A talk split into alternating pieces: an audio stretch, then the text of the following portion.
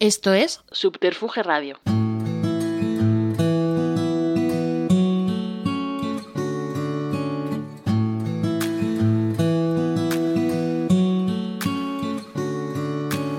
Hola, saludos de Juan de Dios Rodríguez y bienvenidos a Estudio 8. Llegamos al decimoctavo episodio de la segunda temporada y en total van 38 emisiones que publicamos cada 15 días, como ya sabes concretamente los lunes de forma alterna. Y los puedes escuchar en cualquier momento a través de la web de Subterfuge Radio, Evox, Apple Podcast, Spotify, Amazon Podcast, mi blog leyendaviva.blogspot.com o seguir a través de los perfiles de Facebook y Twitter. Hoy comparte con nosotros este tiempo del podcasting Juan Luis Cano, una de las dos partes de Goma Espuma junto a Guillermo Fesser, pero si miramos hacia atrás sería una tercera parte con Santiago Alcanda y si vamos a los orígenes, la cuarta celebrando el nacimiento de la formación con el inolvidable y eterno Jaime Varella. O una quinta parte con Pepe porque efectivamente hay que remontarse a los lejanos tiempos del otoño del 80 para acudir a las noches de aquella FM de Radio Madrid que recordamos hace unas semanas. Si me permites una vocación personal, era el último año de mi temporada en el Club de Medianoche con Antonio José Alés y del programa de la noche a la mañana. El año anterior, Rafa Rever había apostado por ampliar la programación de la FM hasta la madrugada, los fines de semana, con la gran movida, y a partir del 81, tras varias experiencias, llegó el Flexo. Y ahí arranca el recorrido de hoy. La historia comienza, como dice Juan Luis Cano, con cinco lechones en apuros que se cuenta en el libro 20 aniversario de Como Espuma y han pasado ya 42. Por aquello, de vaya usted a saber la hora a la que estés escuchando este podcast, diremos aquello de buenos días, buenas tardes, buenas noches. Juan Luis Cano, ¿qué tal? Hola, Juan de Dios, ¿qué tal estás? ¿Cuánto tiempo, eh? Pues fíjate, estaba el otro día cuando hablamos, me quedé luego pensando, digo, pues hace como más de 20 años que no nos vemos. Es que siempre hace más de 20 años de todo ya. Sí. de todo en general. Eso es una pena. Pero bueno, ¿qué le vamos a hacer? Eso significa que hemos vivido, ¿no? Y además hemos tenido la suerte de los que hemos trabajado en los medios, la gran mayoría de tener una vida muy intensa y muy vivida, ¿no? Aunque parezca una redundancia. El otro día comentaba además con Luis Merino que hemos sido unos afortunados. Absolutamente. De lo que hemos vivido, a pesar de las raíces, y luego hablaremos de eso, de, porque coincidimos en aspectos de barrio, como estamos comentando antes de empezar esta conversación. Eh, hemos vivido y hemos sido testigos de tantos, tanta evolución, tantos fenómenos, que es es que, claro, ha cambiado mucho eh, la radio, pero también es que ha cambiado la vida, la sociedad. Mira, ahora cuando estabas hablando, no tiene nada que ver con esto que estamos hablando, pero cuando estabas haciendo el, preámbulo, así la introducción, has comentado Antonio José Ales, has hablado de Antonio José Ales. Mira, cuando nosotros estábamos en el Flexo, en Radio Madrid, que fue cuando Rever, cuando Rafa Rever amplió los fines de semana, empezamos a hacer el Flexo, Jaime Varella, Santi y Guillermo y yo. Eh, resulta que, éramos muy golfos. Nos metimos en un estudio de, la octava y grabamos a través de la aguja de un plato, de la aguja de, un plato, grabamos frases y no sé si eh, pusimos el, el volumómetro, este como se llamara, de la mesa a tope, el, búmetro a tope, y entonces grabamos a través de la aguja del este. Y parecía una psicofonía total. Y entonces eso lo, grabamos en una cinta de, Revox y lo bajamos, se lo bajamos al... al al a continuidad. No, no, al, al portero. Al, portero. al que abajo, que se ah, llamaba Conchillo. Conchillo, sí, a Conchillo, sí, sí. A Conchillo. Entonces le dejamos. A uno de los bedeles. A uno de los bedeles. Y le dejamos allí un sobre con la cinta de Revox. Eh, a la atención de Antonio José Ales, de unos oyentes y tal, para que lo oiga usted.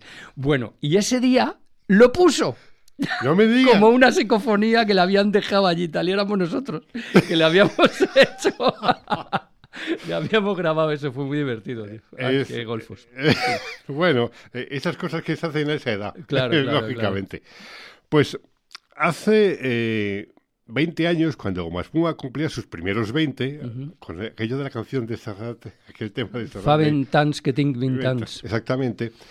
En la contraportada del libro, que se titulaba Se podía leer que en sus orígenes Goma Espuma era tan solo un programa de radio, Con los años, Goma Espuma se convirtió en un festival de flamenco, una escuela en la ciudad de Calcuta, una cotizada firma en el mercado editorial, un festival de cine asiático, un modo de entender la publicidad, una marca registrada en el mundo del doblaje del cine infantil, un programa de marionetas para la televisión, una webería interactiva en Internet y, por supuesto, efectivamente eso, un programa de radio.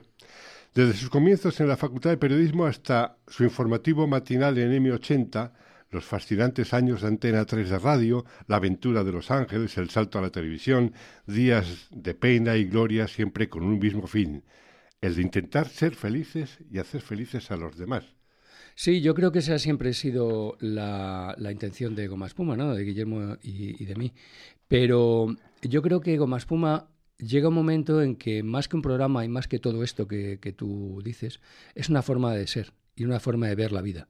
Y todo lo que tú has comentado, el festival, la Fundación Goma Espuma, el Festival de Cine, el Festival de Flamenco, todo, todo son consecuencias de esa manera de ser y de esa manera de pensar. Pero todo pasa por el filtro de intentar ser felices.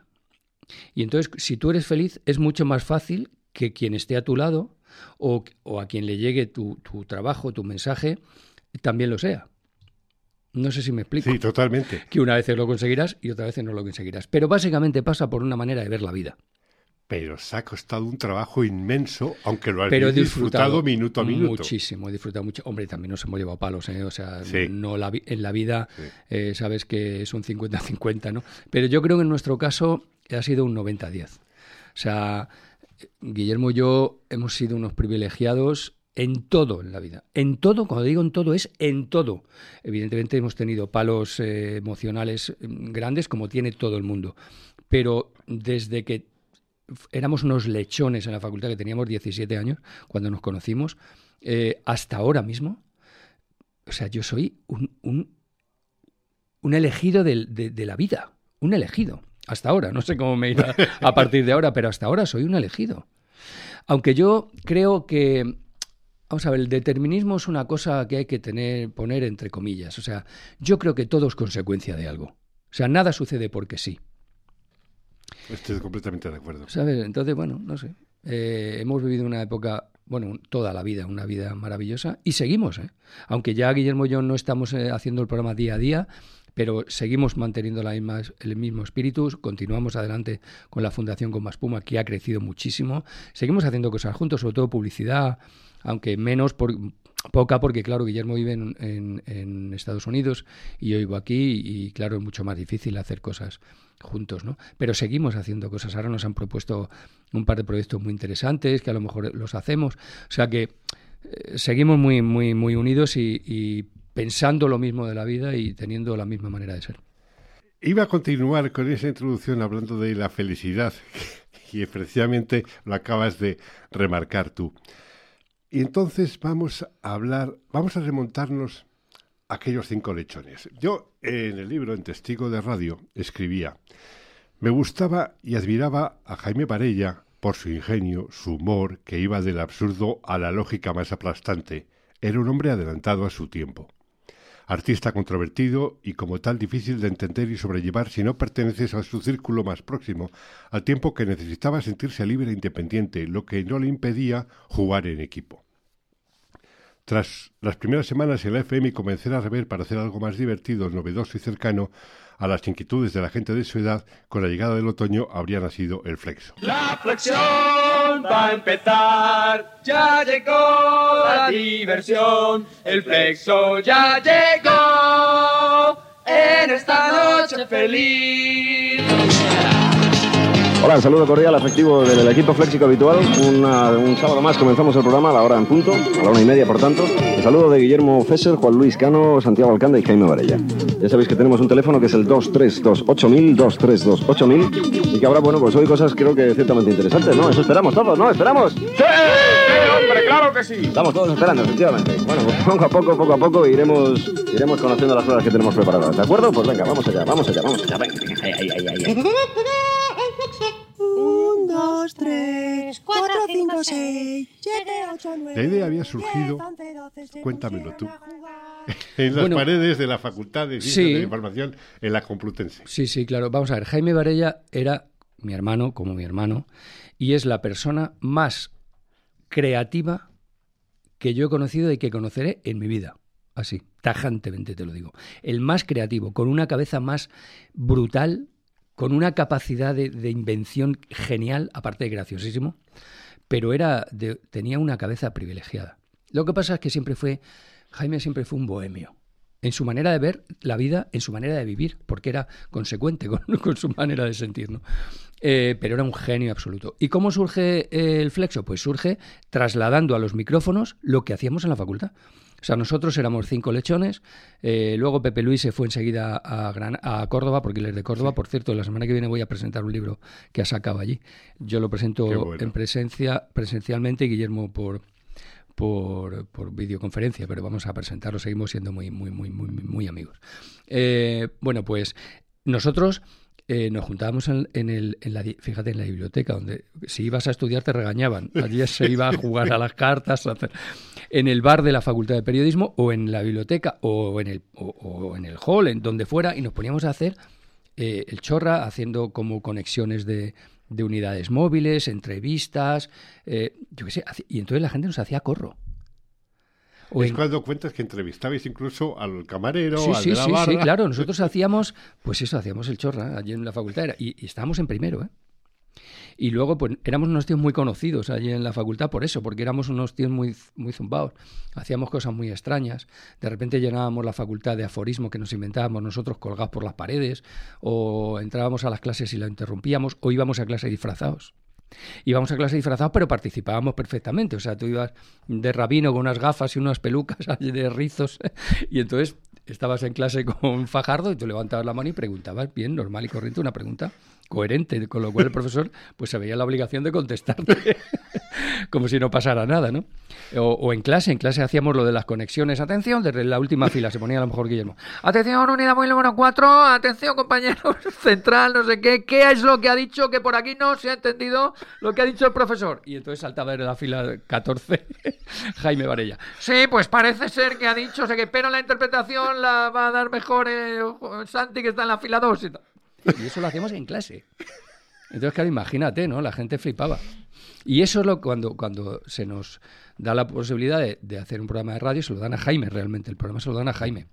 Y entonces Jaime nos dice, chicos, tenemos tres horas para hacer lo que nos dé la gana en la radio. Y lo que hicimos fue llevar eso que hacíamos en la facultad a la radio. Y entonces cambiamos absolutamente todos los códigos que se conocían en la radio hasta entonces. Empezamos a tratar, fatal a la audiencia sea, cuando la gente llamaba, les poníamos a parir. Y entonces, claro, aquello fue brutal, porque era estábamos rompiendo absolutamente todos los códigos que se conocían. Éramos mal educados, todo eh, íbamos sin guion, todo improvisado. En fin, era una cosa muy, muy diferente a lo que se había escuchado hasta ese momento. Y en dos meses, pero en dos meses, ¿eh? se hizo súper famoso. Fue un programa que pegó un pelotazo en dos meses eh, entre la gente universitaria básicamente. Porque al año siguiente, nada más había pasado un año desde que habíamos empezado a hacer el flexo, se abre Antena 3 y Manuel Martín Ferrán nos llama.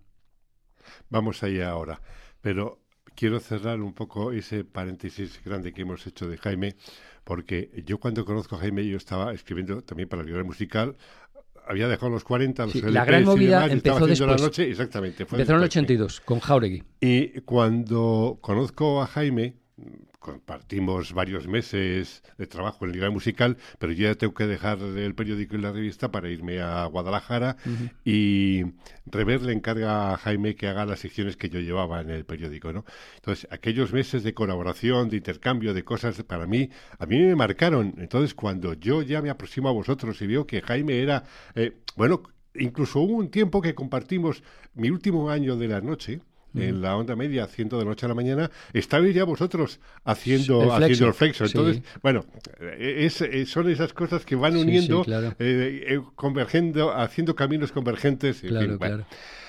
Mira, hubo una época cuando nosotros nos vamos a Antena 3, que fue en el año 82. Una pregunta, ¿cómo se llama Antena 3? Yo sé, os lo habéis contado varias veces y además también ha venido eh, en el libro, ¿quién es el que dice que el mejor se ha quedado en la SER. ¿Martín Ferrán os lo dice a vosotros o vosotros le decís a Martín Ferrán? Sí, firmamos, No, pero no. el mejor se quedó allí. No, no, ¿Quién lo fue, dijo? fue Manolo. Es Manolo quien dice, os Sí, ficho, pero fue sé que Manolo el mejor- Martín Ferrán. Yo sé que el mejor se queda en la SER, pero, Pero- eso era para pagarnos menos. Pero, por- eh, ¿Y por qué se Porque- produce esa ruptura? Porque era el conocido. Ah, bueno, ¿por qué eh, Jaime se queda? Pues Sí. porque Jaime en la SER era un, un valor en alza. Que era guionista, Era, era, o sea, productor, Jaime era hacía el, publicidad, claro, era, hacía era todo. el tío eh, mm, eh, eh, de futuro de la SER. Entonces Rever, Tomás Martín Blanco, todos le dicen, oye, tú no te vayas porque tú eres aquí el futuro de la, red, de la SER y tal, no sé qué. Y se queda por eso. Le suben el sueldo, de- le dan otro programa, le dan eh, la gran movida La gran movida. sí. que lo empieza a hacer con, con José Miguel Jauregui, que luego somos íntimos amigos. Quedo sí. todas las semanas, con- sigo quedando con Jauregui todavía para jugar al billar todavía. Y, Qué bueno. Sí, sí. Y bueno, y entonces nosotros nos vamos a Antena 3, empezamos a hacer el flexo, eh, perdona, goma espuma, y él se queda haciendo la gran movida con Jauregui en la SER. Y lo que la gente no sabe, ni lo sabían en la SER, ni lo sabían en, en, en Antena 3, es que algún programa lo retransmitimos juntos. Hicimos la misma, cogíamos la misma señal y emitíamos el mismo programa. Era acojonante. Y entonces ellos en la serie y nosotros en Antena 3 haciendo el mismo programa. Y eso que era, eh, ¿de qué, qué te demuestra? Te demuestra que los jefes no lo oían. No lo oían. bueno, según qué jefes. O sí lo oían y les hacía gracia, ¿no? O- no, lo digo porque mm, Martín Ferrán igual no, pero yo estoy convencido que Martín Blanco sí lo escuchaba. No, no, y Manolo Martín Ferrán también, ¿eh? O sea, Manolo ¿Sí? Martín... Bueno, Manolo Martín Ferrán, porque claro, nosotros Os dejaban hacer. Claro. Y sobre todo Manolo fue nuestro gran valedor. Eh, o sea, nosotros éramos sus niños mimados y podíamos hacer de todo, lo que nos diera la gana. Y bueno, nosotros llegamos a hacer verdaderas barbaridades en, la, en Antena 3, ¿eh? verdaderas barbaridades. Y entonces yo, una muy, muy, muy gorda que hicimos, que bueno, no te la voy a contar porque es muy largo, que hubo un consejo de sección de esto para ver si nos echaban. Y entonces Manolo dijo, yo esto lo sé porque luego al salir de ahí, eh, Miguel Ángel García Juez nos lo contó. Y eh, nos dijo, él dijo, bueno, musos, aquí solo se puede hacer dos cosas, o echarles o no decirles nada. y no nos dijeron nada. porque bueno, él nos consideraba unos tíos diferentes, que lo éramos, y él había apostado por eso, ¿no? Con lo cual... Martín Ferrán, independientemente de la evolución de cada cual, eh, también nos une. Yo entro en el mundo de la radio porque me acerco a conocer Hora 25. Claro, él creó Hora 25. El día que conozco a Manuel Martín Ferrán, después de ver el programa, como hacen, nos quedamos en la mesa redonda de hora 25 hasta las 3 de la mañana. Y unos chavales que llevaban tres meses de, de- de periodismo le estuvieron criticando en el programa y él abierto a todos los comentarios, críticas. Bueno, a raíz de eso al día siguiente empezamos a colaborar con la revista de televisión, en. Telesiete. Quiero decir, Martín Ferrán Era es otro referente, exactamente. Absolutamente. Manolo Martín Ferrana ah, fue creador de muchísimas cosas, ¿no? Eh, bueno, pues yo qué, te, qué quieres que te cuente, ¿no? Fue ¿De dónde, viene. ¿De dónde viene lo de lechones? ¿Por qué os autobautizáis como lechones? Pues mira, yo creo que el primero que nos empieza a llamar lechones a nosotros es Marcos Granado, que era nuestro técnico. ¿Ah, sí? Sí. Y o entonces sea, no nos es una hacía cosa gracia. que... No, nos hizo gracia. Creo, creo recordar, lo mismo no, Sí. ¿eh? Pero yo creo que sí. Yo creo que fue Marcos el que empezó a decir, ja, sois unos lechones, ja, sois unos lechones. y entonces nos hizo gracia. Para lo- aquello de novatos, claro, Claro, es que mira, todo eso. viene de algo. O sea, lo que Goma Espuma, lo que hemos hecho y seguimos haciendo es ir con la cara, o sea, con las orejas y los ojos muy abiertos por la vida. Entonces, bueno, pues las cosas que te llaman la atención, que te gustan, no sé qué, nosotros las hemos hecho nuestras, las hemos dado nuestro matiz y nuestra pátina de humor absurdo, de, lo hemos pasado por nuestra cabecita y luego ha salido lo que ha salido. Pero por- porque, por ejemplo, nosotros llegó un momento en que a todo el mundo le llamábamos Paquito. A todo el mundo. O sea, nosotros veníamos, veníamos a entrevistar, entrevistábamos a Ruiz. Gallardón y le llamábamos Paquito. ¿Cómo diferenciabais los paquitos entre vosotros No, o, no, nosotros- o al invitado? No, no, en todo en general. O sea, una frase muy nuestra que seguimos utilizando es, venga, tío, no seas Paquito, macho. Y Paquito, ¿por qué? Pues Paquito era un vecino mío. Que era un vago y era un personaje bastante lamentable. Que, eh, entonces, yo eso se lo conté a estos y tal. Y entonces, a partir de ahí, cada vez que había alguien que no nos molaba, que no sé qué, le llamábamos Paquito. Y le, ah, no seas Paquito, tío. A ver, Paquito, tú, no sé qué. Y seguimos llamando- utilizándolo. O sea que todo viene por algo, ¿no? Lo que pasa es que luego tú lo adaptas, lo, lo amoldas y lo y creas el personaje. ¿Es o- similar a lo de ¿qué pasa contigo, cerdo? Eso también, ¿eso saber de qué viene? Pues eso viene de un concierto de Rocola. Que a ti no te dejaban entrar en las discotecas, tengo no, entendido. nunca me han dejado entrar en la discoteca, siempre me tiraban para atrás, pero, pero, pero además eh, eh, eh, a, a unos niveles ya excesivos y ridículos. Por ejemplo, bueno, primero te cuento lo de Sí. cerdos. Eso fue por un concierto que fuimos a ver de, de- bueno, y estábamos en Rocola todo el día allí metidos viendo los conciertos de la, en la época de la movida y tal. Y entonces hubo un grupo punk que, que no me acuerdo cómo se llamaban, pues de los miles que hubo en aquella época, ¿no? Que empezaron el concierto así, ¿qué pasa, cerdos? Y, tal. Y entonces nos, nos hizo mucha gracia y ya lo utilizábamos nosotros mucho.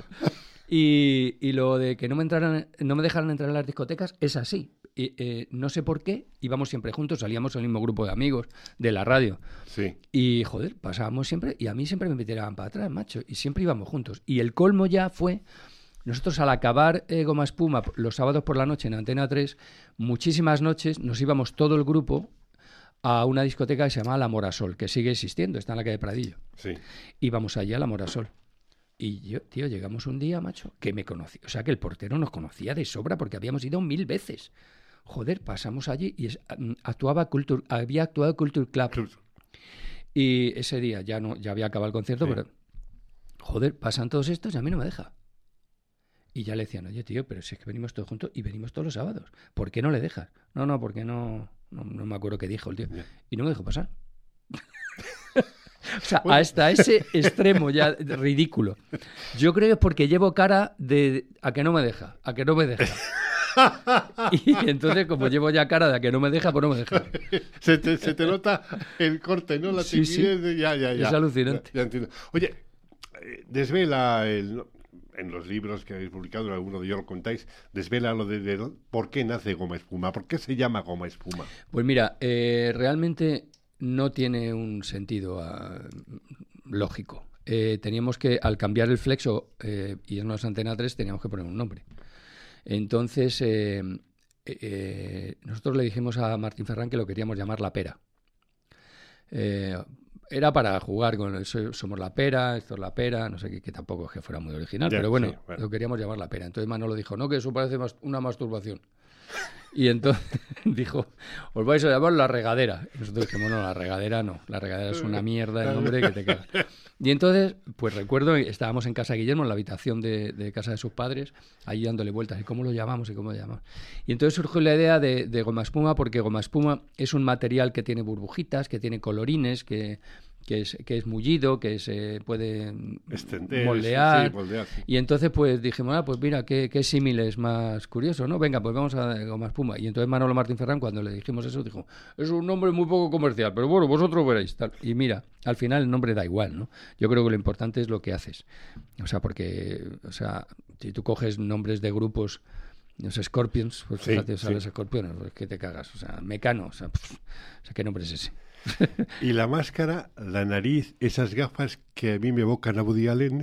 Eh, bueno, pues es que tampoco tiene ningún sentido. O sea, eso era una cosa que Guillermo se ponía en su casa para hacer bromas con sus hermanos y siempre tenían narices de esas en su casa y nosotros cuando íbamos allí a estudiar y tal, pues, pues nos poníamos las gafas y las narices esas y nos hacía gracia y ya lo cogimos como una especie de símbolo nuestro, pero tampoco, se fue todo muy casual, no... Pero bueno, era una manera también de diferenciarte, ¿no? De buscar un rasgo que te, que te, eh, te identificara, ¿no? Y bueno, utilizamos eso como podíamos haber utilizado unas orejas. o sea. Aprovechando que estás aquí y que Guillermo está a miles de kilómetros de Sí. distancia, eh, vamos a, a recordar un poco algunas cosillas. Por ejemplo, cuéntame eso que contéis de que a Guillermo no le cogieron para entrar en el gabinete de estudios de la SER porque no le veían futuro. Sí, así es. Pues es así, tú lo acabas de contar. O sea, se presentó al gabinete, hizo las pruebas para que le cogieran. El gabinete, hay que explicarlo para que lo, lo que no sepan, era una especie de...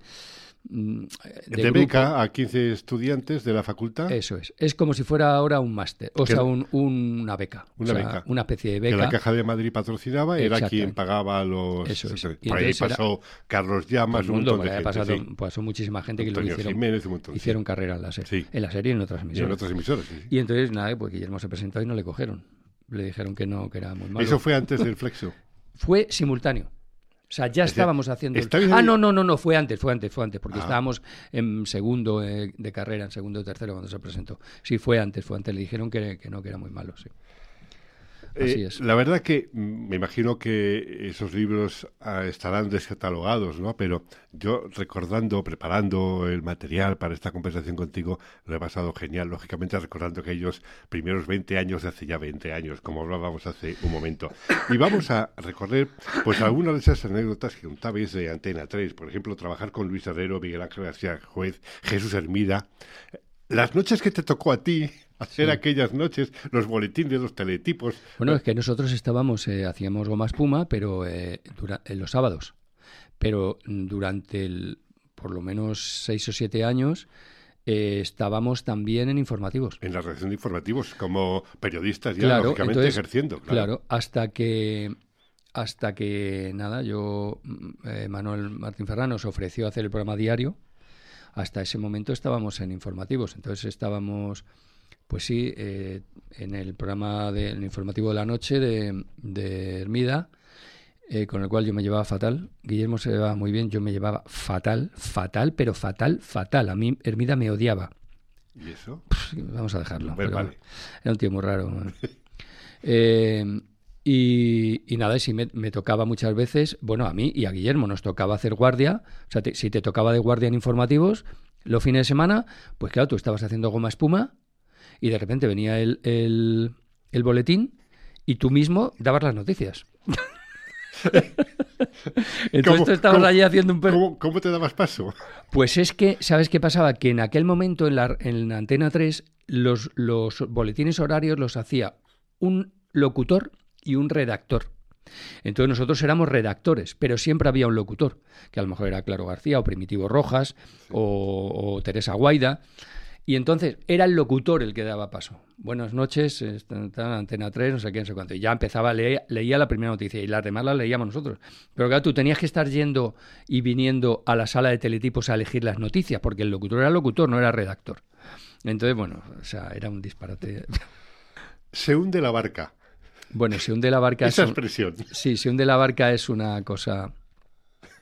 O sea, Guillermo.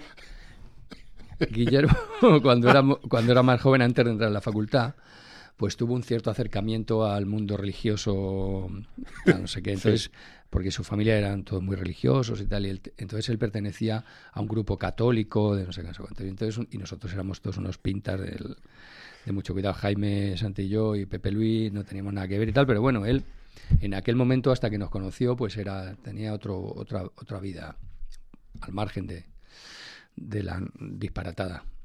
Y entonces un día nos dijo oye joder ¿por qué no venís a, a ver el eh, una obra de teatro que hemos preparado en nuestro grupo fuimos allí y entonces mira a los dos minutos era uno que había pecado y tal, y entonces iban todos eh, haciendo como que remaban, y entonces uno decía, se hunde la barca, porque uno había pecado y tal, se hunde la barca, y entonces nosotros dijimos, "Ah, que ya no, ya, ya, por culo, tío", nos fuimos. y, y nos fuimos, y Pepe Luis, que era muy del Madrid, que, eh, me- a- a- jugaba el Madrid esa tarde y decía, yo me voy a ver a Estilique, ¿eh? yo me voy a ver a Estilique. Entonces nos fuimos de allí y se quedó un poco apenado. Luego ya, evidentemente, yo creo que fue definitivo, ese día fue definitivo y ya dio la espalda Y esa expresión la relacionáis luego con hechos y momentos. Sí, claro. en O los sea, por que- eso te digo que nosotros siempre hemos utilizado cosas que luego hemos dado la vuelta y nos han servido para nuestra vida profesional también o personal. Entonces, se hunde la barca ya es una expresión que siempre que hay algo cutre, algo que pasa. eh, o sea, tú ves a alguien que es un apenado, un apenado de la vida y dices, joder, se hunde la barca, que te caga. Se hunde la barca que te cagará. El 23F Ese día fue brutal. O sea, ese día, yo lo que no sé es cómo no, eso no ha pasado a estar en los, en, en los libros de, de- de- de- de la historia de la radio. Pues ahora va a estar, en cuanto lo Ahora va a cuentes. estar, pues mira, eso fue una absoluta locura de, de unos zumbados, claro que éramos nosotros, pero que al fin y al cabo, pues era muy arriesgado y muy diferente. El año 82, 83, no, el 83, porque nosotros, Antena 3 empieza en mayo del 82. Ah, sí, Eh, el golpe de Estado ya ha sido el, el- en el 81. 81. Bueno, pues en el 83 nosotros eh, estábamos ya Guillermo y yo solos, ya Santi solo estuvo un año, Santi. Ento- pero iba mucho a vernos y tal.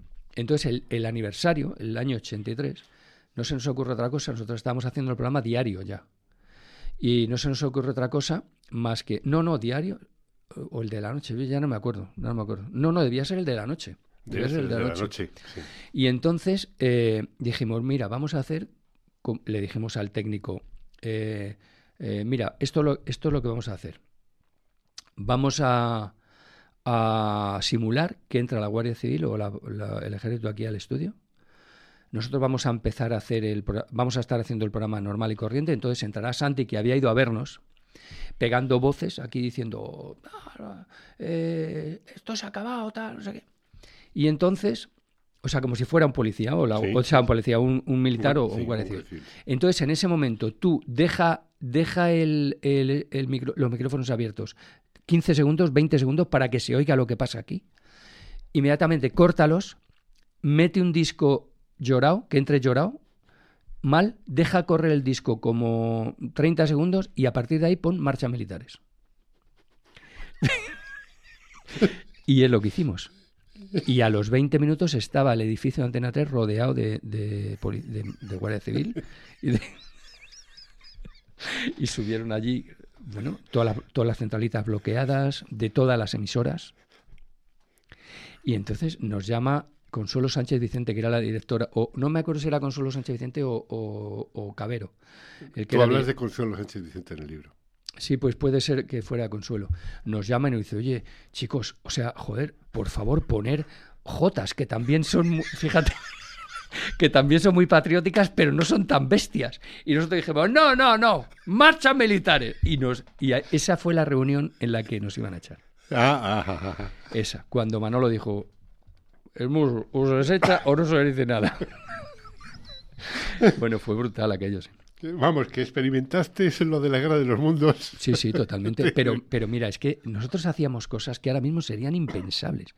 Cuando ya hacíamos el programa diario por la tarde de 8 a 9, o de 8 y media a 9 y media, una Semana Santa hicimos un programa en el que retransmitimos la procesión del silencio. Y fue, falsamente, claro, y fue una hora callaos, en el que solamente poníamos de rep- así como pasos Los pasos. sí, sí. pasos de gente andando y de repente uno que decía "Shh, silencio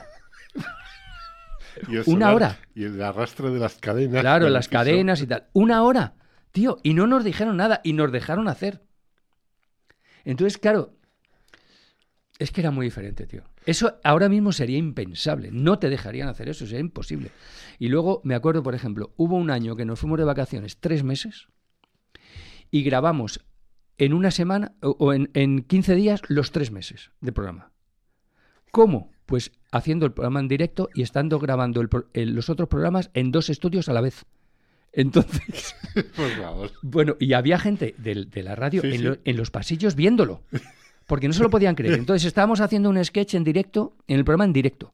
Y de re- en, en los otros dos estudios había discos. Entonces de repente llegaba eh, Manolo Ruiz, a lo mejor que estaba en uno de los estudios. Venga, que se acaba el disco, que se acaba el disco. Entonces el sketch eh, que estábamos haciendo en directo, despedíamos, metíamos un disco, nos íbamos al otro, al otro estudio. Seguíamos grabando ahí. Entonces venían del otro estudio donde estábamos grabando también. Oye, que se acaba ya el disco. Venga, entonces despedíamos el, el sketch de este y nos íbamos al otro. Íbamos haciendo ronda. Bueno, brutal, brutal, brutal. Y grabamos los tres meses. Y me fui tres meses a Brasil de vacaciones. Hablando de Nos dejaban hacerlo. Os dejaban hacerlo. Hablando de discos, yo me imagino que ahí sí os ocurrió lo de los 33 de Antena 3. Eso se le ocurrió a Manolo Martín Ferrán, llamarlo así. Los 33 de Antena 3. Eso no, no era, no fue una idea nuestra. Pero ahí fue cuando empezamos a hacer el programa de 8 y media a 9 y media. Yo creo de 7 y media a 9 y media, una cosa así, ya no me acuerdo. Porque hacíamos los 33 de Antena 3 y después Goma Espuma. Y fíjate hasta qué punto Manolo era, Manolo Martín Ferrán era capaz de convencerte Sí. que, o sea, tenía, era impresionante lo de ese hombre. Que recuerdo que cuando nos, nos vino a, a- a proponer hacer eso, Guillermo y yo en la puerta de su despacho nos dimos la mano y dijimos, no le escuchamos, ¿eh? No le escuchamos. Porque él lo que pretendía es que lo hiciéramos gratis. O sea, no, no gratis, pero que nos Sí, pagara pero una sí, mierda. que no le costara, Sí. Y entonces dijimos, no le escuchamos, ¿eh? No, no, no, no. Bueno, salimos encantados y con una hora más. O sea, no solamente íbamos a hacer eh, goma espuma, sino que íbamos a hacer también los 33 de Antena 3. Gratis.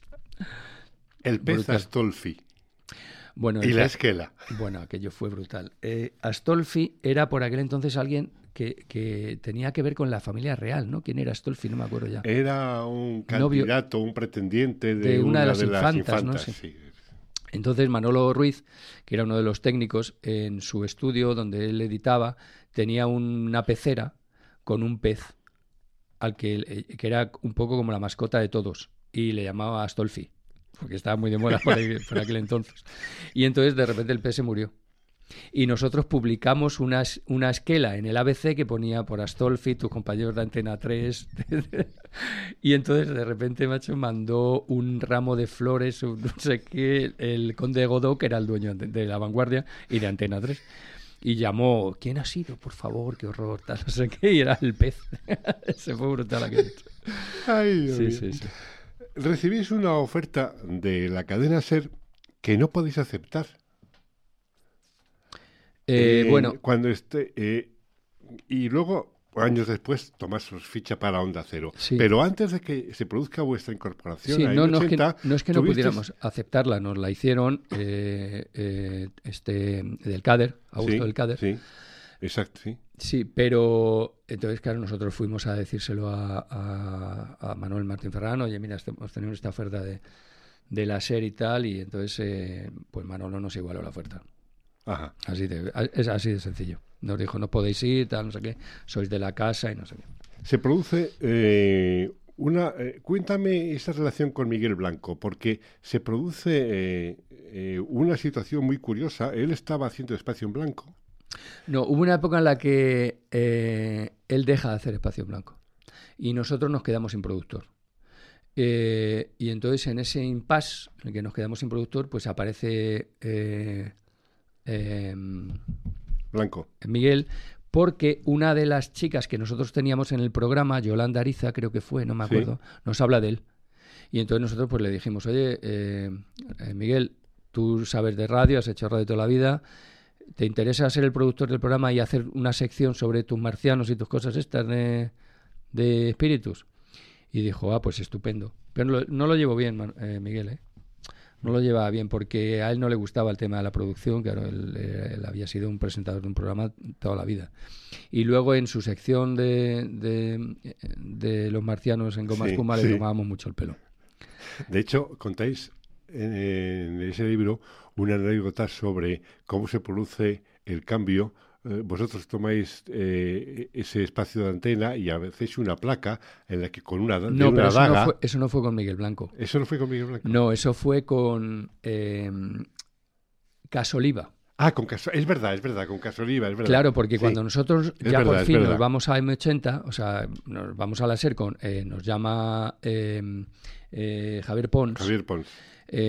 pues llegamos a la SER y claro, el programa de la mañana de M80 lo estaba Lo haciendo hacía- Jordi Casoliva. Casoliva, sí. Jordi Casoliva. Y entonces, pues nosotros eh, quedamos con él, un tío estupendo, por cierto, y le regalamos una daga que pusimos en, Nos fuimos a una de estas que hacen premios. eh, Sí, sí, sí. y entonces pusimos así en un este con terciopelo rojo, recuerdo una daga con un cartelito en metálico grabado que ponía con esta daga Ga- Goma Espuma apuñaló por la espalda a Casoliva, quitándole su programa. le hizo muchas gracias. Que es, Un tío estupendo, por cierto. que es cuando efectivamente entráis. eh, Y empezamos en a hacer la mañana en el año mañana 94, creo que recordar. De goma espuma. 93 o 94, ya no me acuerdo.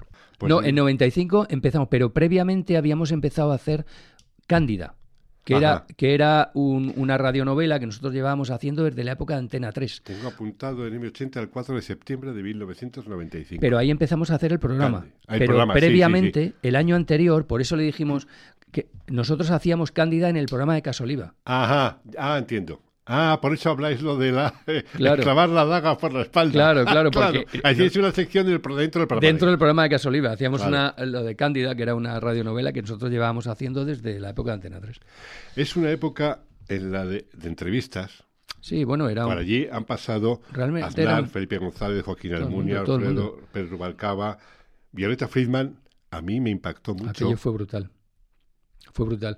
Eh, lo de Violeta, Violeta Friedman era una, eh, una mujer maravillosa, judía, que había estado en Auschwitz, eh, que había pasado por todo lo que se puede uno imaginar, no hace falta ya recordar lo que fue aquel horror, y que mm, denunció a un nazi que vivía en España que se llamaba León de Grel. Y entonces le denunció. Y nosotros la apoyamos, la llevamos al programa muchas veces y, bueno, le hicimos un homenaje en la Universidad Complutense que fue impresionante, maravilloso, precioso. Fue, se llenó de, estudiantes, aquello fue muy bonito. Y recuerdo el día del, juicio que le acompañamos a, Violeta al, juicio y era alucinante porque había allí también un grupo de neonazis de estos, de gentuza de esta, que, eran muchos jóvenes, eh, de estos rapaos. Y uno de ellos eh, allí nos llamaban asesinos de Cristo, hijos de puta, bueno, de todo, nos vamos a matar, no sé qué, y entre todos estos sale uno y dice, ¡Goma Puma! Ay, Dios mío. Sí, sí, sí, o sea, completamente ridículo. Es, eh, totalmente, eso es surrealista. O sí, totalmente. Es, es, que nuestra vida ha sido surrealista. Pero mira, en ese de programa... de Miura, de, sí, claro, claro. En ese programa, en Goma Espuma, eh, claro, nosotros hemos utilizado el humor como un vehículo para hacer información y para hacer un contenido. O sea, nosotros no hemos frivolizado con la, con la información o con, la, con, lo que, con el mensaje. Nosotros, nosotros utilizamos el humor primero para pasarlo muy bien y luego como un vehículo para contar lo que contaban los demás. Es decir, si es que nosotros entrevistábamos a los mismos que entrevistaba Iñaki. Y, hacíamos las mismas cosas. Para, para mentalizar a la audiencia, efectivamente. Claro, claro. Y luego fuimos los primeros, que esto está mal que lo diga yo, pero es que es así, fuimos los primeros que sacamos la radio al mundo. No enviábamos un corresponsal ni conectábamos con un enviado especial a la guerra. No, nosotros íbamos todos con el programa entero. ¿Por qué? Pues porque la técnica ya lo permitía, la tecnología ya lo permitía, porque tú te llevabas una antena parabólica y podías emitir desde mitad del desierto. Pero nos íbamos todo el programa. Y luego hemos hecho cosas que, que, han sido mm, pioneras, por ejemplo. Fuimos, hemos sido los primeros que consiguieron emitir en directo, sin censura previa, cinco programas desde La Habana, desde que, desde que triunfó la revolución, sin censura previa. ¿Cómo lo hicimos? Mintiendo. Nos tiramos cinco o seis meses intentando conseguir los permisos. Emitíamos desde Radio Rebelde, poníamos arriba en la azotea con Luis Balduque, poníamos arriba la, antena parabólica. ¿Y un comisario político? No, uno no. Teníamos ocho o diez que nos acompañaban a todos los sitios. Y me acuerdo que estábamos allí. Eh, y claro, mentimos porque nosotros dijimos que íbamos a hacer un programa musical. Y entonces lo que hicimos fue un programa pues con contenido, metíamos discos, actuaciones y tal, pero bueno, y entrevistamos a gente muy, muy potente. Y estábamos entrevistando, me acuerdo, a un comandante que eh, había estado en el gobierno, se llamaba el comandante Lester, y le estábamos entrevistando y había, pues eso, 8 o 10 personas que nos seguían a todos los sitios, estaban todo el rato con nosotros, y los que habían venido, este había venido con escolta, claro.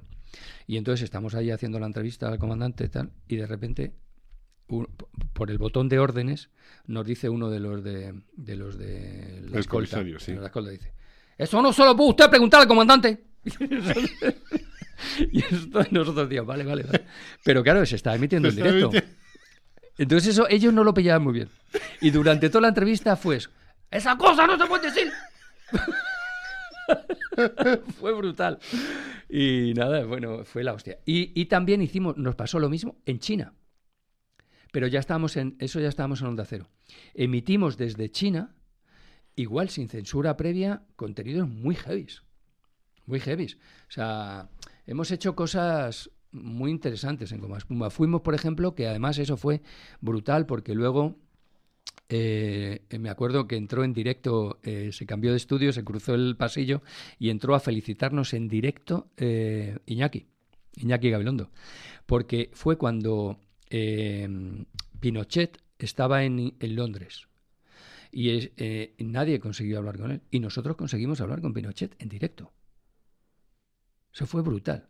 Llamábamos todos los días. Nos habíamos enterado dónde estaba por una compañera de, otro medio, de un, periódico, y llamábamos todos los días en directo al, hotel, porque al hotel, Donde estaba, Y claro, nunca nos pasaban.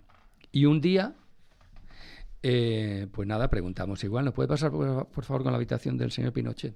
y, y ¿de parte de quién? Siempre te preguntaban, ¿de parte de quién? Y en ese momento dice Guillermo, de su amigo Guillermo. Y nos pasaron. y claro, aquello, nada, y hablamos con él tres minutos. Y claro, eso se dio en, luego en todos los Sí. boletines, en todos los sitios. Y eso fue como espuma. Y entonces Iñaki, que era un tío, bueno, es Sí, un tío, es. ¿no? Con una categoría profesional brutal, tío, vino y nos dio la, enhorabuena en directo en el programa. Entró y fue fantástico. O, por ejemplo, eh, en la crisis de la segunda intifada en Jerusalén, eh, en toda aquella crisis de, de- de- los palestinos que huyeron, eh, muchos de ellos se refugiaron en Jordania porque la reina Rania es, es palestina, acababan de nombrar al rey Abdalá rey. Solamente había concedido una entrevista en su vida a la BBC. Como príncipe, pero como rey, y más en ese momento, jamás eh, había concedido una entrevista. ¿A quién se la concedió? A Goma Espuma. ¿Cómo fue? Es muy largo de contar y no viene al caso.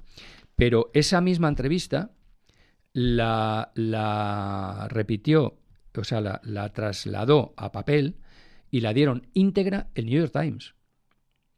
Y una entrevista que había hecho con Más Puma. ¿Con esto qué te quiero decir? Pues que, tío, nosotros éramos un programa de contenido muy interesante y muy mm, mm, y nada frívolo. Lo que pasa es que utilizábamos el humor y lo seguíamos utilizando en nuestra manera de expresarnos.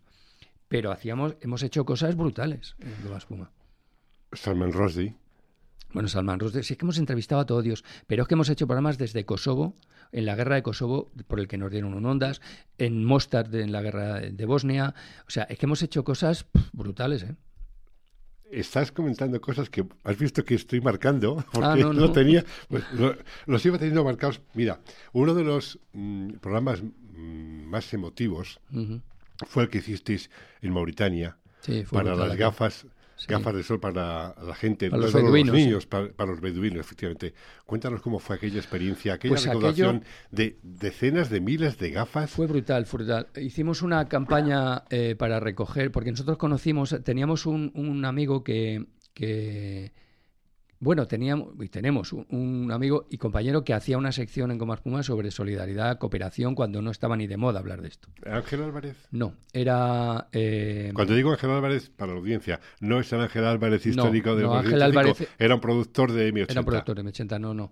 Era eh, Pedro Fuste. Ah, Pedro Fuste. Pedro Fuste, que había sido también mítico de- del programa El Búho Musical en los años 80. Bueno, pues hacía una sección de, en el programa de sobre solidaridad. Y, y a través de él conocimos a un agente de una ONG de, de ópticos y oftalmólogos que se llama Cione. Y estos tenían previsto hacer un viaje con UBIs móviles por todo el desierto del Sáhara, por la parte de Jordania y, y tal, operando de, de cataratas Sí, a los beduinos. Y entonces nosotros nos enteramos que había muchísima ceguera eh, prematura en, esa gente por el efecto del sol en la arena. Y entonces, ¿cómo se evita? Pues tan simple como ponerte gafas de sol.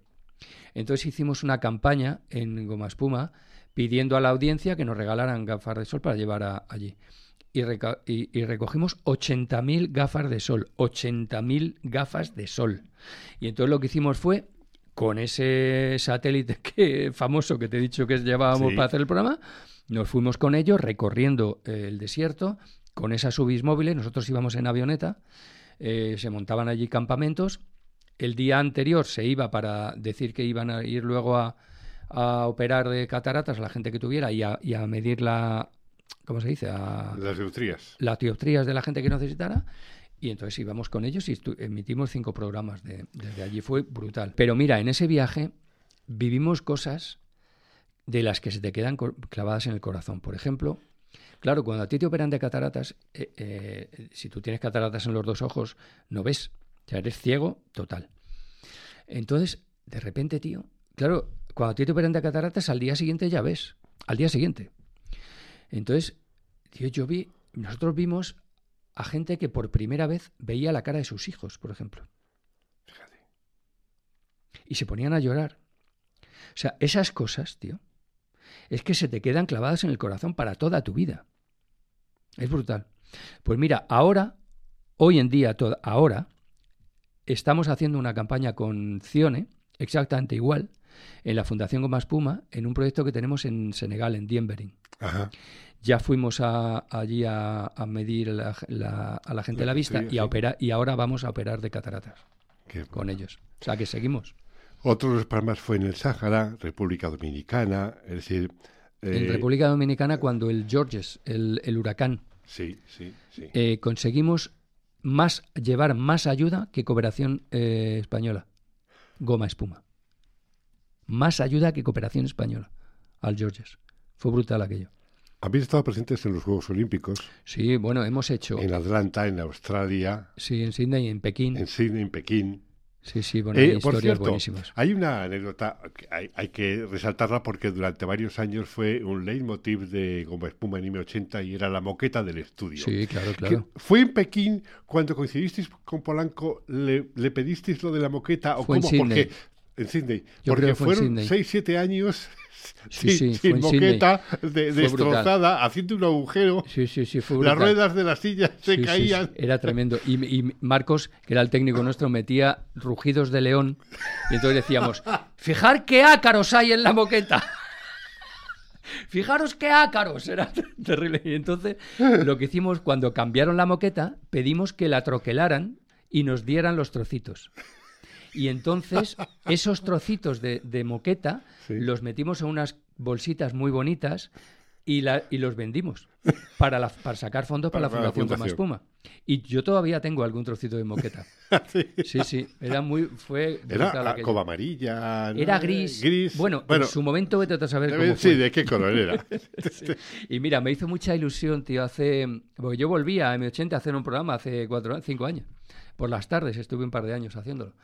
Y me hizo mucha ilusión, tío, que fíjate si hacía años que nosotros nos habíamos ido. Nos fuimos el 2004. Cuatro. Y de repente, pues nada, estoy allí en la cafetería eh, y de repente oigo al camarero que le dice a otros dos camareros que A estaba Mario. dentro. Mario le dice al, a Al de otro dentro, chaval que sí. estaba dentro. Le dice Mario, eh, a ver, dos cafés y dos aguas y no sé qué para el estudio de goma espuma. Joder, macho.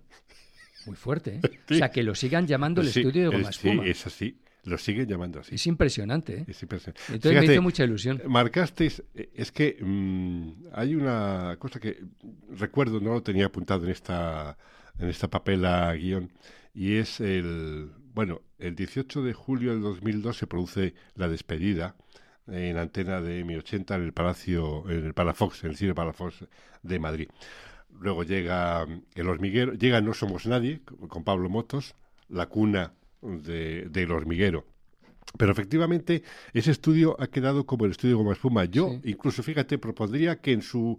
Si algún día en esta casa deciden poner nombre a los estudios, ese debería ser el estudio de Goma Espuma. Pues sería muy bonito, la verdad. Sí, porque sería muy no, es que eh, fueron muchas cosas que pasaron eh, por allí y que lógicamente, pues tampoco, Sí. fíjate lo que se puede ir contando, relatando, que hemos ido enumerando, pero como decía al principio, Goma Espuma, aparte de radio y aparte de productora de televisión, aparte de sociedad limitada, como hiciste en su Mm. Sí, momento, que os, os aconsejó Jiménez de Parga que fuera limitada y no anónima por aquello de la inversión, televisión, cine, claro, hablar de cine es, es- es imposible, eh, la música, pero, por ejemplo, cuéntame lo de la historia de las marionetas, aquel puente aéreo, Madrid, Nueva York, Los Mm. Ángeles, tú con Guillermo, las marionetas para la televisión, cuando conocéis a Kermit Love. Kermit Love, sí.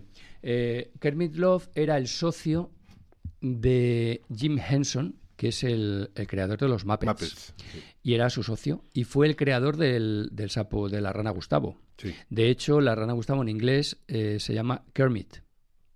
O sea, Gustavo se puso aquí, Sí, sí. pero se llama Kermit. Y es porque el creador fue Kermit Love.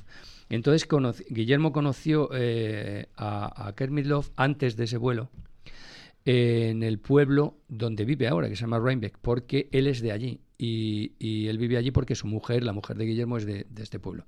Y le conoció. Y entonces nosotros en Los Ángeles ya habíamos hablado, porque estuvimos haciendo el programa desde Los Ángeles, que esa historia es buenísima. ¿eh? Ahora te cuento también qué brutal. Por favor.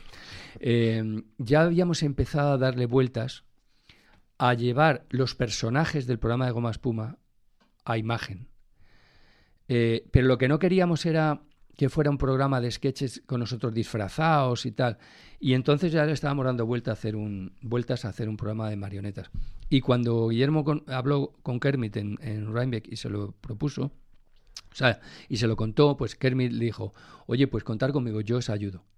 Y claro, que el tío creador de los Muppets te ayude, pues eso fue brutal. Es muy fuerte. Claro, entonces hablamos con la gente de aquí, con Delici- Deliciosa Royala, se llamaban los que fabricaban los muñecos y tal.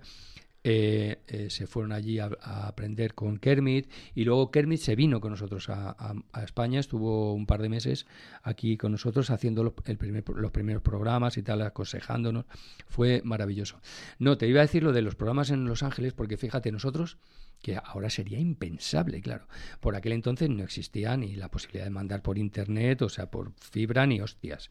Entonces había que grabarlo. Entonces nosotros ah, eh, compramos un e- equipazo de, de- para grabar en casa, unos micros brutales, una mesa de sonido brutal, grabamos en casa, en Los Ángeles. Y entonces grabábamos en digital ya, en, en DAT. Ajá. Cuando fuimos a comprar ese equipo, estábamos ahí en una tienda impresionante de Los Ángeles, en Sunset, Boulevard, me acuerdo perfectamente. Una tienda de sonido brutal. Era como el corte inglés, pero solo de sonido.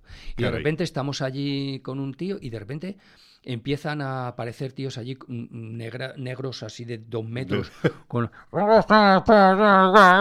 y, y entonces desalojan la sala y nos echan a todos como a un lado. ¿Qué pasa? ¿Qué pasa? Y es que llega Michael Jackson. Y entonces aparece por allí Michael Jackson con otro señor que le seguía y tal, y van como recorriendo los estantes y tal. no sé qué. Y después, cuando ya se fue, nos dijeron que es que iba todos los meses A para ver comprar qué, a comprar eh, para ver qué novedades ¿Qué había, novedades había en sonido. tecnológicas? Sí. y entonces llegaba y decía cinco micros de estos, ocho sintetizadores. Bueno, el caso es que compramos el equipo, grabábamos los programas en casa, en DAT, y nos íbamos al aeropuerto a la cola de Iberia. y entonces a, A algún- pillar a un paisano. Claro, entonces cuando pillábamos allá a alguien, así con buena, con cara de buena persona, llegábamos le decía, oye, mira, somos goma espuma, hombre, tal, no sé qué. Decía, mira, ¿te importa llevar este paquete que te van a estar esperando en Madrid? Y entonces, pues nada, lo que, lo que hicimos fue, lo que hacíamos era eso, le dábamos las cintas y luego Mavi, que era nuestra chica aquí en, en el programa, le esperaba al paisano en Barajas con un cartelito, no sé qué. Y fulanito tal, como si fuera el conductor del coche. ¿no? Claro, le entregaba las cintas de tal y las emitían. Nos falta, tenemos que ir terminando, pero hay otra parcela de goma espuma que es el cine. Que hay que comentarla, vuestra relación con José Luis Garci, las películas de Guillermo, Mm. de, de su hermano, de, de Jorge. eh, De Javier. De Javier, perdona.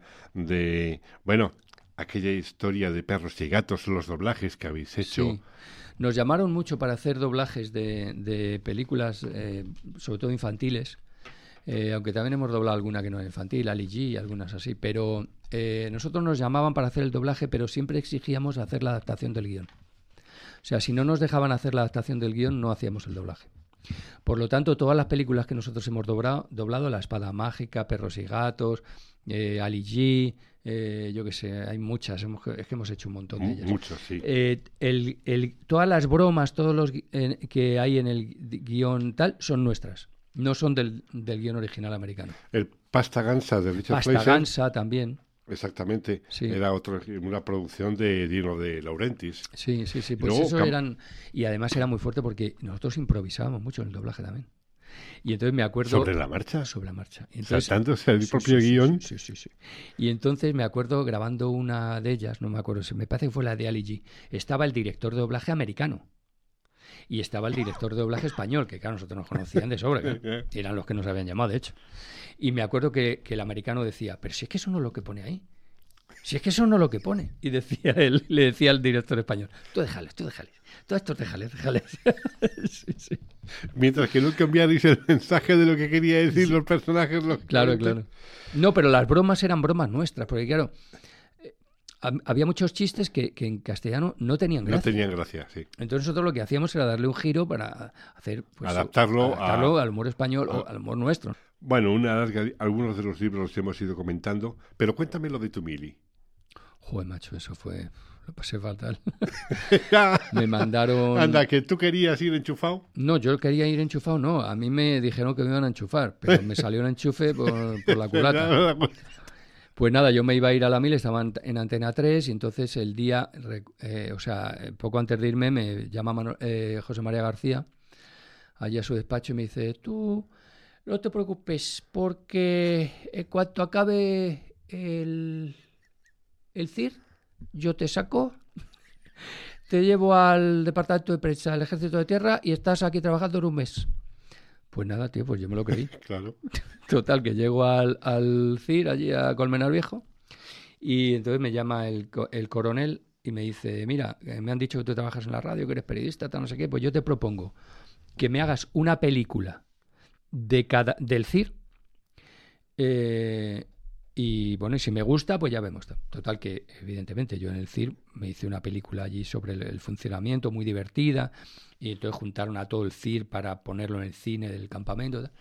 y gustó mucho. Entonces entonces me llama el coronel y me dice, te propongo quedarte aquí, te rebajo de todo, no vas a hacer guardias, te doy el pase pernocta, te puedes ir todos los días a, a, a tu casa, no sé qué, no sé cuántos, pero me tienes que hacer una película como esta de cada reemplazo. Y yo le dije, no. ¿Por qué? Pues porque yo esperaba que me sacara José María allí, García claro, de allí. claro. Y entonces me dijo, no, el coronel me dijo, no. Y le dije, pues no. Me dijo, pues muy bien. Y entonces cuando... Pues te van a quedar. Entonces a mí me dieron la papeleta de destino, una vez que jura bandera, eh, que ya salía por ordenador, de, esa, eh, Sí. de esta continua, ¿de acuerdo? Tachado con Tipex y escrito a máquina Regimiento de Caballería Ligera Acorazada Villaviciosa 14. Y entonces me fui a un, a un alférez de, de estos de, de INEF que había por allí, que yo tenía bastante amistad con él, y dije, oye, macho, mira a ver qué es esto. Y dijo, vale, vale. Y se fue y al cabo de los 10 minutos vuelve y me hizo así la señal de la cruz. No me dijo nada más. Me hizo la señal de la cruz. Y efectivamente fue un cuartel, me chupé 11 maniobras de barrigazos, 750 horas de garita. O sea, fue terrible, lo pasé muy mal. Y después de eso, al salir de la mili, hice un, sacamos un libro, Guillermo y yo, que se llamaba eh, Marchando una de mili. Más ternura de Mili. Al margen de destacar los premios Ondas o el premio de la Fundación Fernández de la Torre, que en su momento se os dio UNICEF por constantes campañas de publicidad, yo quiero terminar hablando de la Fundación y el trabajo que os ha llevado y que os lleva, Que y que es el leitmotiv actual, porque sí, tú, tú lo has comentado hace un momento que volvisteis a la radio, tú volviste a la radio de M80 a hacer un programa, estuviste, eh, estuvisteis dos años, tres, haciendo en onda, en dos años en Onda Cero haciendo la tarde, Tres me refiero a los últimos 20 de Sí, los que sí, hemos sí. estado recorriendo, pero es importante destacar el trabajo de la Fundación porque es ahora eh, lo, lo, lo Sí, lo que nos que, une, sí. lo que os une, ¿no? Bueno, aparte de nuestra historia. Ah, bueno, Eh, claro. Sí, no, eh, es un, digamos que es lo que está vivo, lo que está más vivo ahora mismo, la, la Fundación Goma Espuma. Pues mira, aquello empezó haciendo cosas puntuales como las que has comentado tú en el programa, pues en el Sáhara, en Cuba, en no sé dónde y tal, hacíamos cosas puntuales, hasta que de repente nos dimos cuenta que queríamos tener proyectos permanentes y que queríamos que la Fundación fuera algo ya a futuro. Y empezamos con una escuela en Calcuta, que desapareció desgraciadamente por una historia muy muy rocambolesca y muy triste Ah, que no ya, quiero ni no recordar. vale, No, que es que no quiero ni recordar vale, aquello fue de terrible. acuerdo. Y a partir de ahí pues empezamos a crecer eh, poco a poquito a poco porque nunca hemos querido crecer tanto como para que para no poder controlarlo y que se nos fuera de las manos. O sea, eh, trabajábamos trabajamos eh, solamente con proyectos que sabemos que podemos de los que nos podemos hacer cargo a futuro. Pero con todo y con eso hemos crecido. Entonces estamos en Nicaragua porque la directora de la fundación, ahora ya no, pero antes era nicaragüense y conocía muy bien sobre el terreno lo que estaba pasando allí. Estamos en Sri Lanka porque llegamos cuando el tsunami eh, eh, y, pusimos en funcionamiento una, una escuela que se había caído con el tsunami y un orfanato en Baticaloa con la ayuda que nos llevó la, que nos dio la audiencia. Y nosotros fuimos en- eh, a entregarlo y a verlo en persona porque no queríamos darlo a una fundación cualquiera y que eso se diluyera en, en- gastos burocráticos, por ejemplo. Entonces lo hicimos con nuestra propia fundación y ahora estamos también en, en Dienberin, en Senegal, estamos en Nicaragua, en otro sitio además de Managua que se llama la eh, Cocos, estamos en el Congo, estamos en Filipinas en un vertedero Estamos en Madrid, en España, haciendo un proyecto precioso que se llama Think Equal, que es para educar a los profesores, para que formen a los niños, o sea, estamos formando profesores para que en la educación infantil eduquen a los niños en igualdad, en, resolución de conflictos, eh, bueno, pues eh, lo que es eh, intentar hacer ciudadanos de pro, ¿no? no sé, pues hacemos muchísimas cosas. ¿Y, ya no te da tiempo para flamenco patos? no, lo del flamenco fue una pena, lo hice hasta el 2014 se convirtió en, posiblemente en uno de los festivales más importantes de España. Fui el que yo me inventé, bueno, nos inventamos un, festival absolutamente multidisciplinar que ahora todo el mundo lo hace así, con lo cual me parece maravilloso, pero nosotros fuimos los primeros que empezamos a hacer un festival que duraba una semana y que de la mañana a la noche tenía todas las disciplinas del abanico de posibilidades que, te puede dar ese arte. Había charlas, había mesas redondas, había clases a los niños, había seminarios de cajón, de guitarra, de cante, había cine, había gastronomía, había chats con los artistas, había, de, bueno, no sé, hasta desfile de moda hicimos una vez, exposiciones de pintura, de escultura, de cartelería y luego por la noche las actuaciones en las que siempre había cante, baile y guitarra y además de las grandes, grandes estrellas. Es que por ahí pasaba, es que tú a lo mejor un día estaban tocando Vicente Amigo, Carmen Linares y, El Guito, o yo qué sé, o, Sara Varas. Y es que ese era los carteles, era brutal. Y de repente, pues llegó la crisis del 2008, aguantamos como pudimos ahí perdiendo pasta nosotros, y los últimos años ya era imposible, o sea, no conseguía ni un solo patrocinador, ni uno. A alguien que nace en Carabanchel, ¿de dónde le surge esa pasión por el flamenco y que además tú mismo te arrancas en cualquier momento. Sí, me gusta mucho y tengo la guitarra. Pues mira, eh, es que ahora doy de vez en cuando doy una charla que, se llama eh, Cómo me aficioné al flamenco, que llevo un guitarrista y una cantadora que van cantando lo que yo cuento, aunque de vez en cuando canto yo también y toco ya me imagino. Pero es muy entretenida porque, bueno, pues realmente todo es, es como la pescadilla que se muerde la cola. Mi madre cantaba, pero cantaba más copla. Mi abuelo cantaba por Mairena y, o sea, por Marchena, perdón, por Marchena. y tocaba la guitarra muy bien. Entonces yo en mi casa siempre se oía, ¿no? Siempre se oía. Luego soy de un barrio de Carabanchel en el que había muchos gitanos, sigue habiendo, y, siempre estaban por la calle ahí con las rumbas y tal, no sé qué. Y luego ya poquito a poco, pues me voy metiendo, voy conociendo a gente y luego, pues cuanto más sabes, más quieres saber, cuanto más sabes, más lo aprecias, y cuanto más aprecias, más quieres saber, y, al final es la pescadilla que se muerde la cola. Juan Luis, a las 7.55 se sigue produciendo la gran ausencia el reloj biológico como decía, eso es una mentira, eso es una, eso es una mentira, es no es verdad que te fueras durante 15 minutos. Eso es una cosa de que Guillermo se inventó, que yo siempre me iba al, al baño a, a las 8 No es verdad porque era a las 8 en punto. Muchas gracias. Sí, pero yo funciono siempre como un reloj. Muchas gracias, Juan Luis. Nada, me lo paso muy este bien. Rato Además, me he recordado cosas que, de las que no me acordaba. es una buena, es una buena terapia. Eh, el diccionario como espuma. El diccionario como espuma. Nah, no, no os pone eso. Eh, estamos ahora pensando sacar un libro, porque nosotros todo lo que hacíamos en Goma Espuma, eh, los sketches, siempre sucedían en un pueblo imaginario que lo mismo podía ser la ciudad más moderna del mundo que un pueblo, que una aldeucha de, no sé qué se llamaba Aletas de la Frontera, siempre se llamaba Aletas de la Frontera. Y estamos eh, pensando ahora, ahora, eh, sacar un, libro que se llama, que se va a llamar Historias de Aletas de la Frontera, en las que vamos a hacer relatos cortos, pues con ese tono, ¿no? De humor y de, humor absurdo y de y ternura también, ¿no? Que, siempre ha caracterizado más. Pues estamos en ello, ya veremos. Imperdible. Está claro, este, este es a grandes retazos momentos de goma espuma la otra manera de informar con rigor, con una sonrisa. Gracias, Juan Luis. Gracias. Adiós.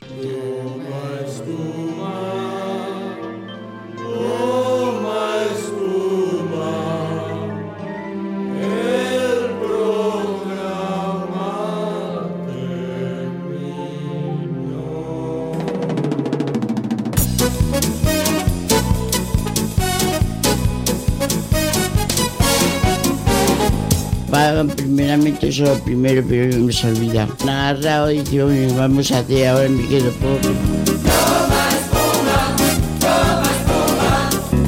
Ahí se acaba todo.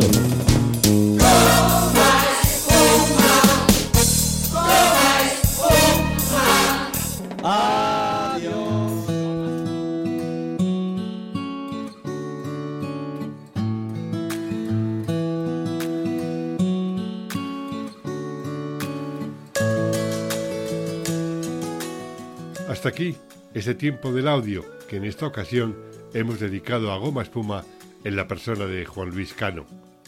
Ya sabes que te espero cada dos lunes para hacer un recorrido por la radio y la música desde este cibernético Estudio 8 que puedes escuchar en cualquier momento a través de la web de Subterfuge Radio, Ivos, Apple Podcasts, Spotify y resto de plataformas del podcasting. En mi blog leyendaviva.blogspot.com y seguir a través de mis perfiles de Facebook y Twitter. Gracias por estar ahí. Nos oímos. Esto es Subterfuge Radio.